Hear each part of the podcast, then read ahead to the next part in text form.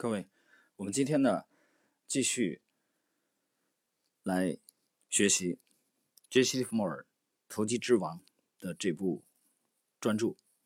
那么在上一集当中呢，我们给大家嗯学习了杰西·利弗莫尔《投机之王》的序言的部分。今天呢，我们将切入正式内容啊，第一篇《投机之王》。杰西·利弗莫尔的四张面孔。杰西·利弗莫尔市场操纵大师，他推高了塞内加尔的铜业、科斯特收音机、墨西哥、彼得和猪仔店这些股票的价格。有人嫉妒他，有人恨他，有人怕他。他被尊称为杰西·利弗莫尔。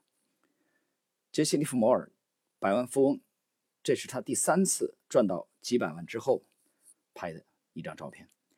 杰西·利弗莫尔已经成为了华尔街的传奇人物。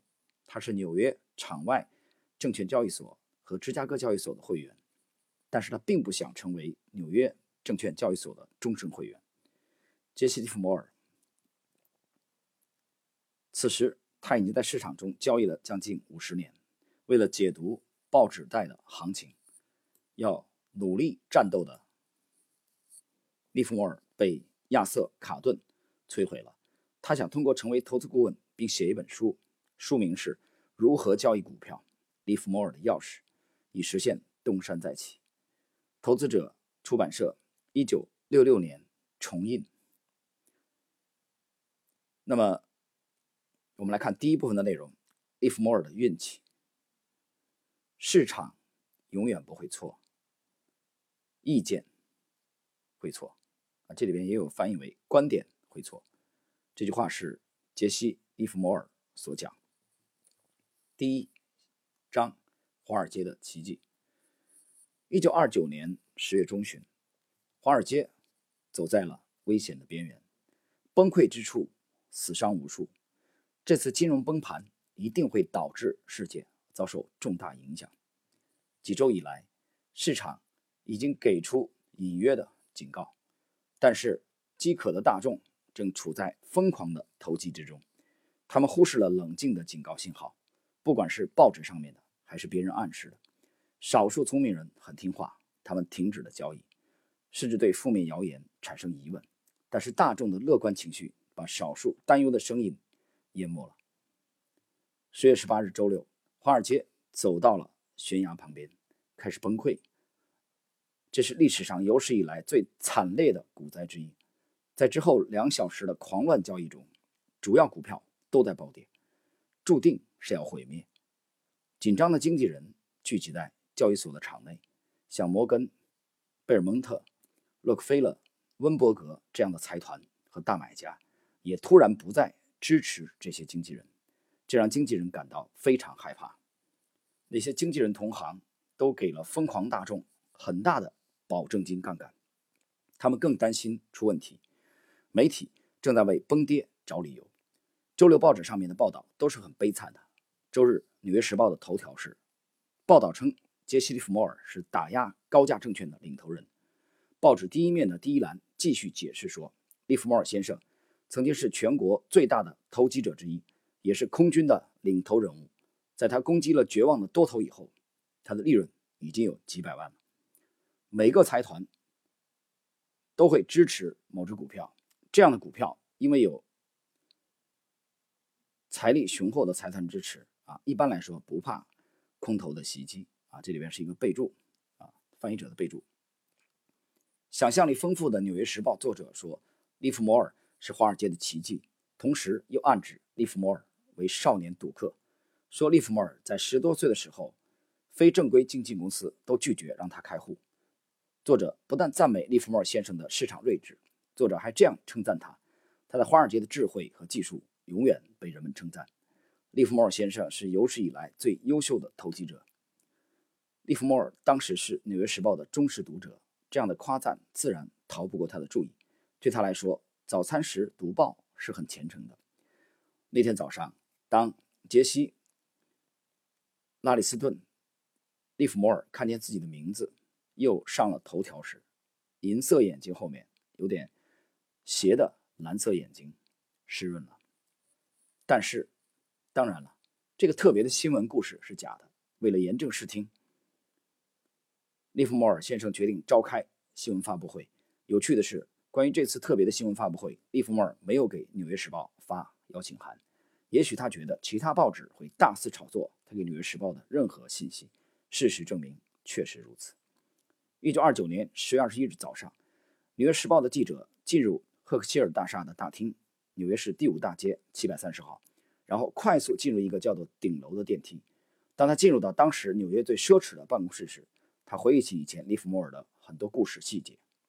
传说利弗莫尔结了两次婚，有两个儿子，又要离婚。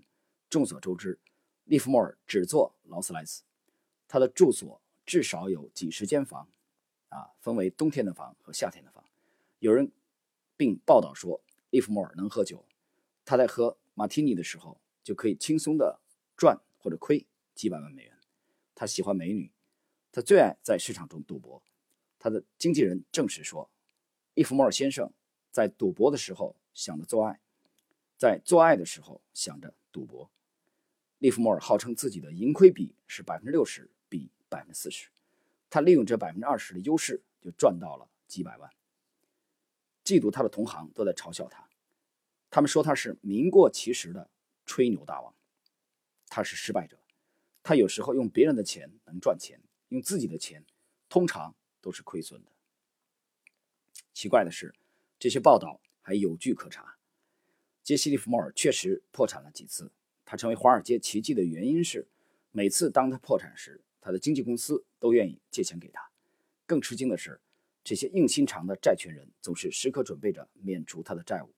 答案可能是因为利弗莫尔每一次都能一分不差的还债。但是传闻说，经纪公司坚持让他交易的原因是为了巨额的佣金收入。这个解释比较合理。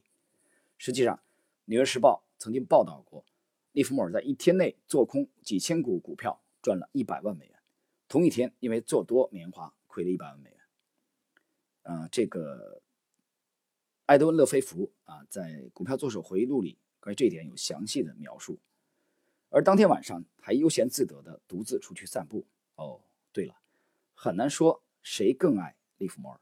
报纸把他当题材，经纪公司是他养肥的，他还要贿赂那些商业间谍、为他跑腿的人和其他人物，这样他才能得到内幕消息。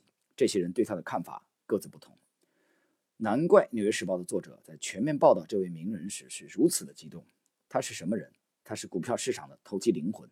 这位记者很快就会知道，因为利弗莫尔安静的秘书正陪着他往这个伟人的书房走去。首先，《纽约时报》的记者觉得自己正站在达赖喇嘛面前，利弗莫尔就像是狮身人面像，沉着严肃。利弗莫尔坐在大红木桌后面。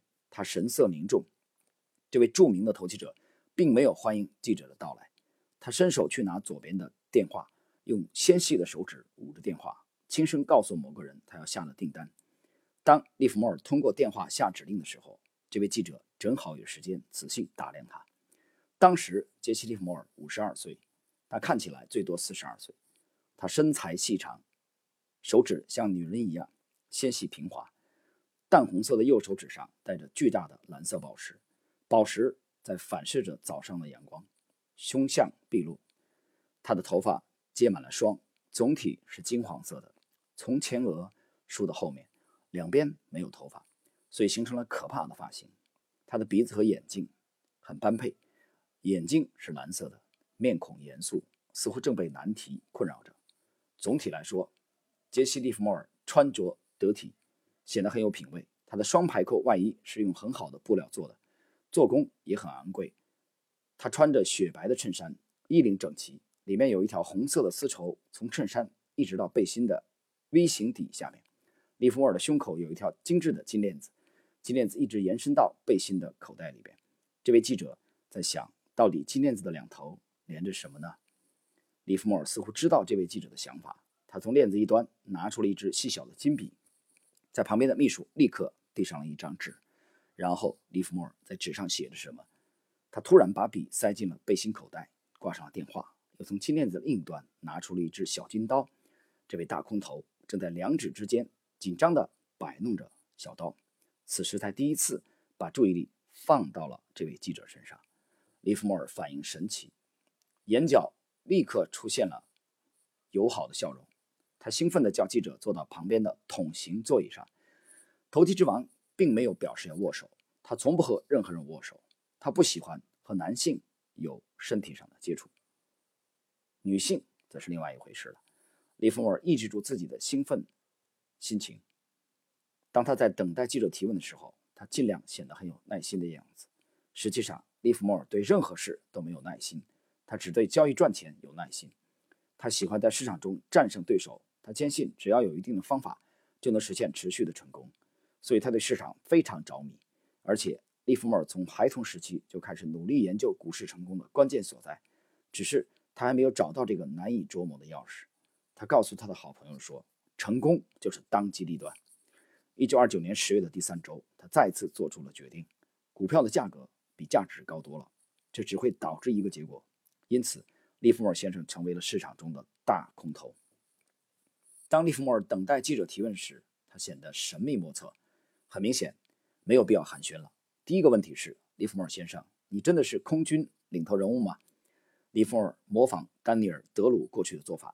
他从抽屉里面拿出一张早已打好字的纸，并递给记者，一句话都没有说。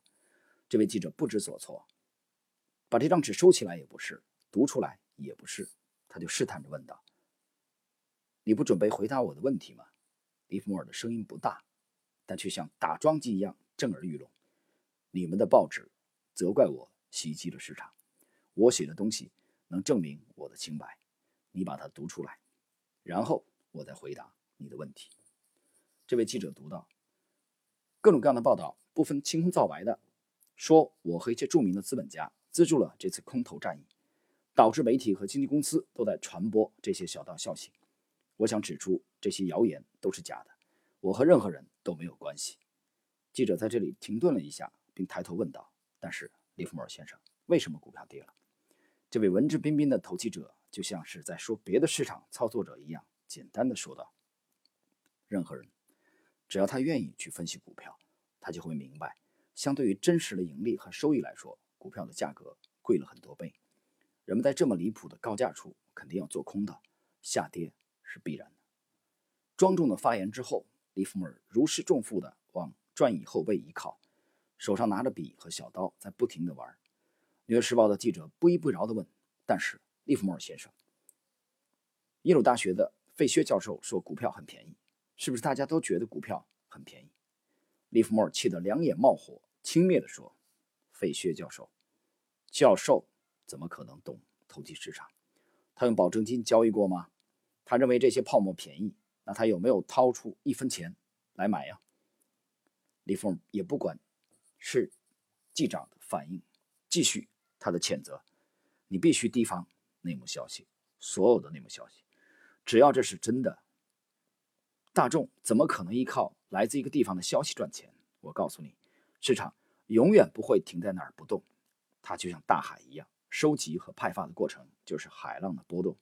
当你犯错的时候，市场会告诉你的。所以我们不要管大学教授讲什么，市场会自己讲故事。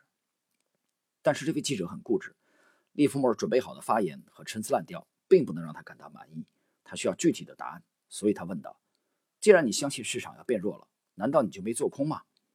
利弗莫尔口齿伶俐，快速的回答：“不过他在撒谎。我在市场中做的都是个人的小事，我不可能对抗整个市场，一直如此。在如此繁荣富强的美国，没有任何人可以打压股市。这种想法是愚蠢的。即使我相信许多股票会下跌，市场中总还是有便宜的股票。”便宜的股票能上涨。很明显，利弗莫尔的回答并不能让这位年轻的记者感到满意。既然利弗莫尔提到了便宜的股票，这位记者正好就有了线索。他问道：“你是如何找到这些便宜的股票呢？”这位聪明投机者笑道：“这是我商业上的小秘密，不能公布。”然后他做了一个无礼的动作，让记者离开。这位记者在下电梯的时候，实际上一直在回《纽约时报》周刊的路上。记者都在问自己：利弗莫尔讲的是真的吗？他是空头的领军人物吗？他到底如何看空呢？他有多大的多头仓位吗？人们说他有一个密室，里边有三十台电话、二十个职员，还有一个在黑板上更新价格的男孩。这都是真的吗？他是不是在和其他人一起操控市场？他和惠特尼、巴鲁克、赫顿是不是一伙的？全国人民都在说利弗莫尔袭击了市场，利弗莫尔毁了这个国家，这是真的吗？这位记者并不知道利弗莫尔在访谈时的发言是否真实，也不知道利弗莫尔是否掩盖了真相。不过他的专栏文章还是要写的，标题是这样开始的：利弗莫尔先生的观点。利弗莫尔先生的真实观点是什么？在为期一周的崩跌之后，就是长期的令人担心的全国性萧条。这位神秘的人物是如何赚钱的呢？人们都说是他导致了股市的毁灭。他如何面对这种情况？